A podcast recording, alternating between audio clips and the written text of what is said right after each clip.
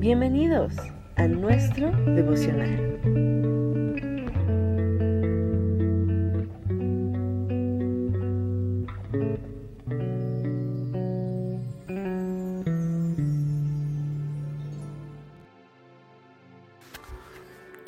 Bendiciones, muy buenos días. Un saludo del Ministerio Cristo Viene.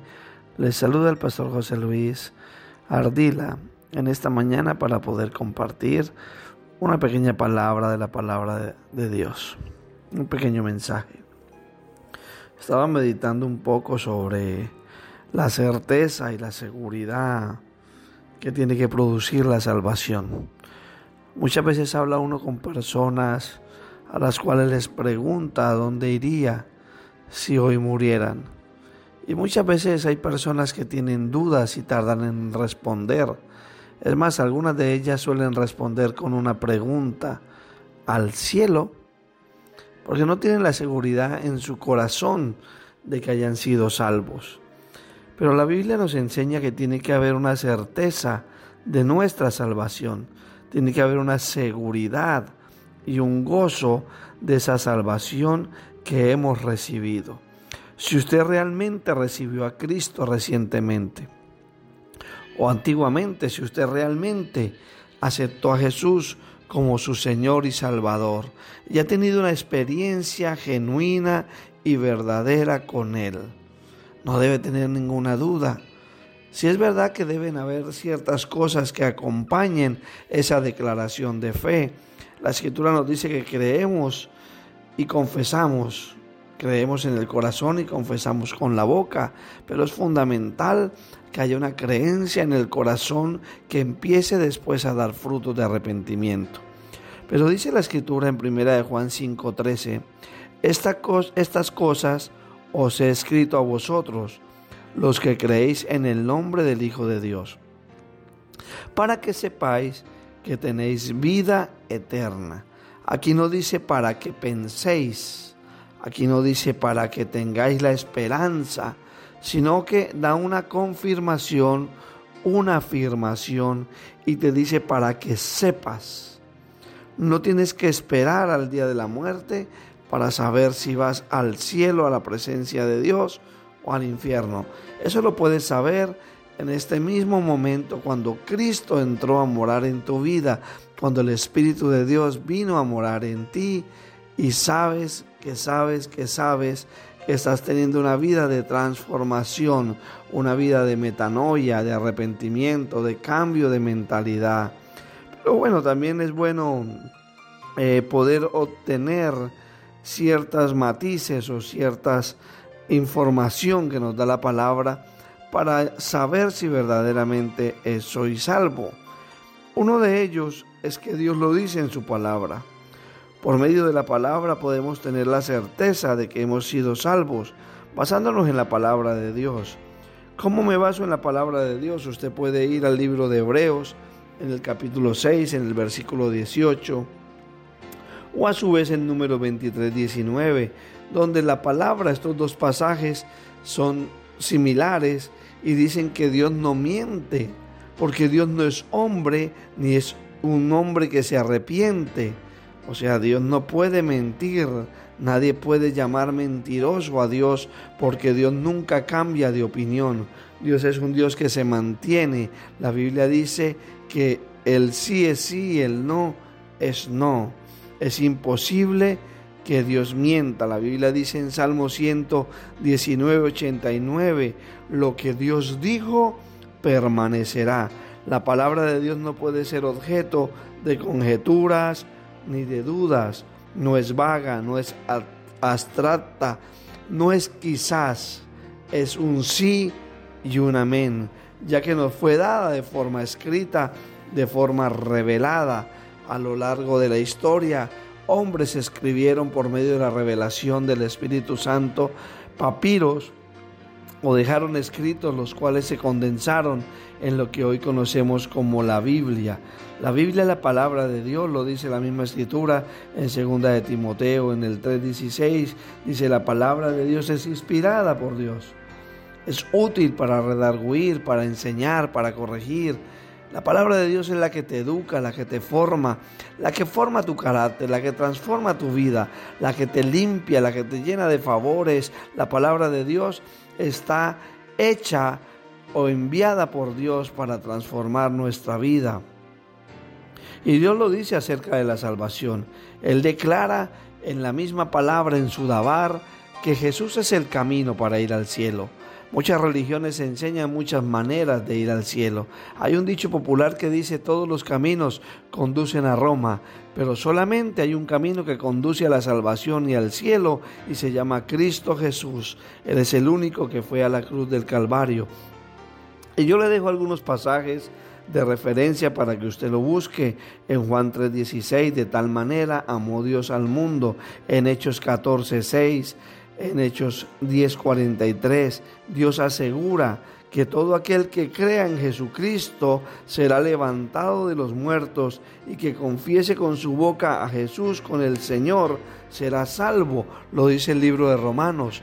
Todo aquel que crea que Jesús fue resucitado por medio del Espíritu Santo y fue llevado a la presencia del Padre y hoy está a la diestra con poder y autoridad y que es el único intercesor entre Dios y los hombres, aquellos que dudan de la deidad de Jesús, aquellos que dudan del Espíritu Santo, está claro que aún no han recibido la salvación. Y lo segundo, ya hemos dicho, que lo primero es por medio de la palabra. La palabra nos confirma que hemos sido salvos, hemos sido justificados, hemos sido perdonados, hemos sido lavados. Ha habido un intercambio en la cruz del Calvario donde Él se llevó el dolor y trajo el gozo de la salvación donde estábamos condenados, había un decreto, dice la palabra, y Él lo tomó y lo colgó en la cruz del Calvario, el decreto que había en nuestra contra, el contrato que habíamos firmado en el principio por el pecado, y Él nos redimió de ese pecado de muerte y nos trajo a luz por medio de creer en Él, de confesar nuestros pecados, de arrepentirnos y de empezar a vivir una vida de frutos de arrepentimiento. Y lo segundo es por medio del testimonio. El Espíritu Santo da testimonio a tu vida de que tú verdaderamente has sido salvo porque tu vida empieza a producir unos cambios, cambios que tú no intentaste hacerlos, pero empiezas a mirar cuando tú te metes con Dios, cuando tú buscas de Dios, empiezas a sorprenderte de cosas a las cuales antes estabas atado y te era imposible dejar, ahora ya no te gobiernan, no gobiernan tu vida. No solo tenemos la palabra de Dios externamente que nos garantiza que somos salvos, sino que además internamente contamos que un testigo nos dice lo mismo. La Biblia lo afirma, que el Espíritu Santo nos confirma en nuestro interior que el que cree en el Hijo de Dios tiene el testimonio en sí mismo. Quizás en ocasiones después de haber recibido a Jesús sientas que no eres salvo. Pero si examinamos en lo más profundo de nuestro ser, en nuestro espíritu, percibimos un testimonio interior que nos da la certeza de que somos hijos de Dios. El Espíritu mismo da testimonio juntamente con nuestro espíritu de que somos hijos de Dios. Eso lo dice Romanos 8:16. Si usted tiene duda de que tiene el testimonio interno del Espíritu, simplemente haga una prueba. Trate de declarar atrevidamente, yo no soy hijo de Dios, y descubrirá que le resultará muy difícil aún susurrar semejante falsedad, porque nos hemos hecho hijos de Dios por medio de Jesucristo, porque dice la palabra que hemos sido aceptos, hemos sido incrustados en el olivo por medio de Él. Él era el unigénito, el único hijo que pasó a ser el primogénito, el primero. Ahora somos junto con Él coherederos de la gracia maravillosa de Dios.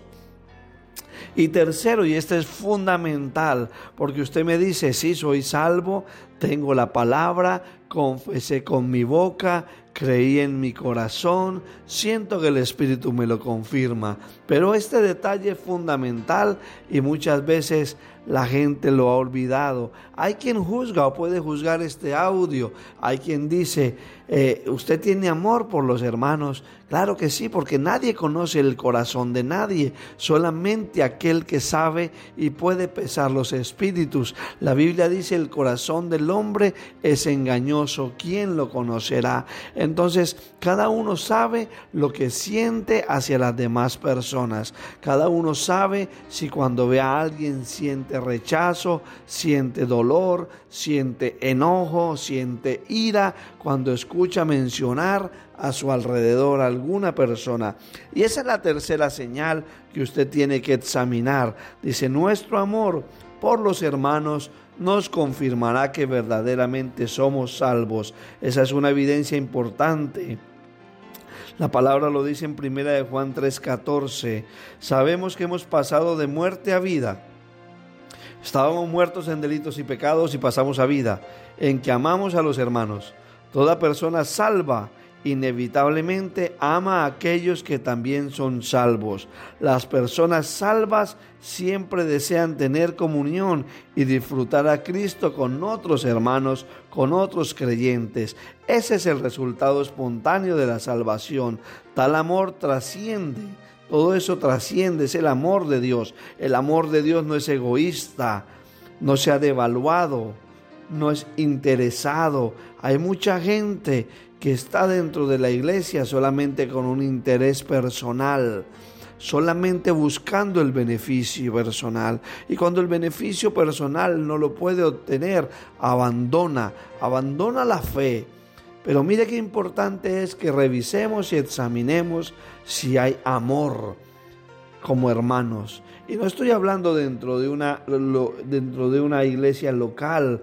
¿Cuántos hermanos siendo de otra congregación, pasan por el lado de un hermano y no lo saludan, lo desprecian, lo vituperan, hablan mal de él, hablan mal de muchos ministros de Dios. Se les olvida que ese pastor también es un hijo de Dios y también es tu hermano. Es bueno que hagamos esa reflexión en este día. El amor de los creyentes es un amor imparcial, pues es un amor sin importar las diferencias que puedan existir entre nosotros. Esta es la verdadera unidad, es la armonía que el mundo anhela, pero los que recibimos a Cristo somos los únicos que podemos poseer tal unidad. Por eso el Señor dijo, Padre, que ellos sean uno como tú y yo somos uno, yo en ti, Padre, tú en mí, para que el mundo vea que tú me enviaste. Y dice la escritura también en Salmo 133, cuán bueno y cuán delicioso es habitar los hermanos juntos en armonía. Mediante esos tres testimonios, la palabra de Dios, el testimonio interior del Espíritu Santo y el amor que tú sientes por tu hermano, Ahí tienes la certeza y la seguridad de que eres salvo. La seguridad de la salvación, después de que el creyente obtiene esa certeza en su corazón de que es salvo, los frutos que vas a dar es lo que también nos muestra si hemos sido verdaderamente salvos. Por eso es importante, le dejo esta pequeña reflexión para que usted medite.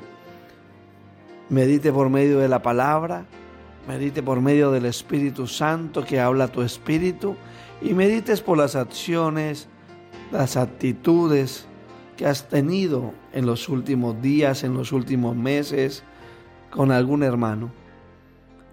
Esto va a mostrar si verdaderamente la salvación está en ti.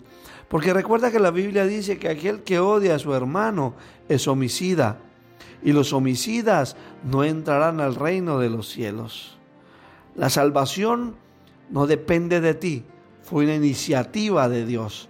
Fue Dios quien tomó la iniciativa. Jesús lo dijo en Juan 15, 16, Ustedes no me eligieron a mí, sino que yo los elegí a ustedes. En otras palabras, la salvación fue idea de Dios, no fue nuestra idea. La eternidad con Dios fue idea de Él.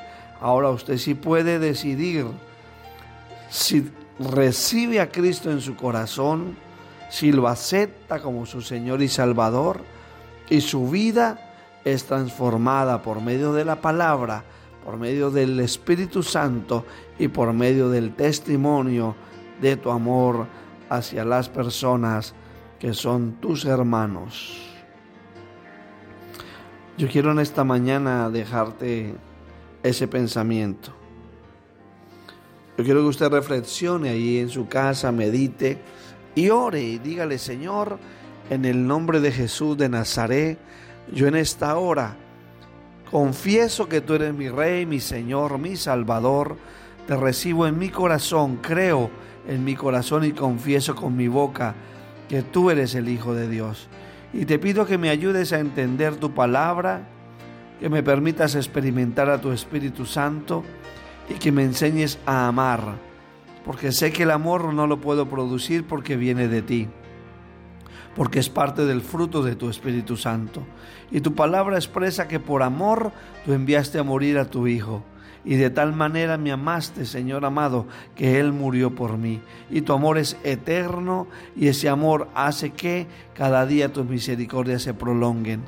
Ese amor, Señor amado, incondicional, ese amor sin prejuicios, ese amor ágape. Permite que nosotros también podamos manifestarlo como hermanos, Señor amado. En el nombre de Jesús de Nazaret, yo oro no solamente por mi congregación, por las ovejas que tú has depositado en mi vida, sino por aquellas, Señor amado, que aún en algún momento de enojo, de diferencia, de molestia, de alguna situación que pudo haber vivido, abandonaron, Señor amado, el redil. Y yo te pido para que tú los tomes en este momento con lazos de amor, no importa en el lugar donde se encuentren, y los lleves a un lugar de sana doctrina y que sus vidas sean transformadas, cambiadas, renovadas y sus corazones llenos de tu amor. Esa es mi oración desde este ministerio y será siempre mi oración. No sé en qué lugar te encuentras, no sé si el Señor ha hablado a tu vida, no sé si...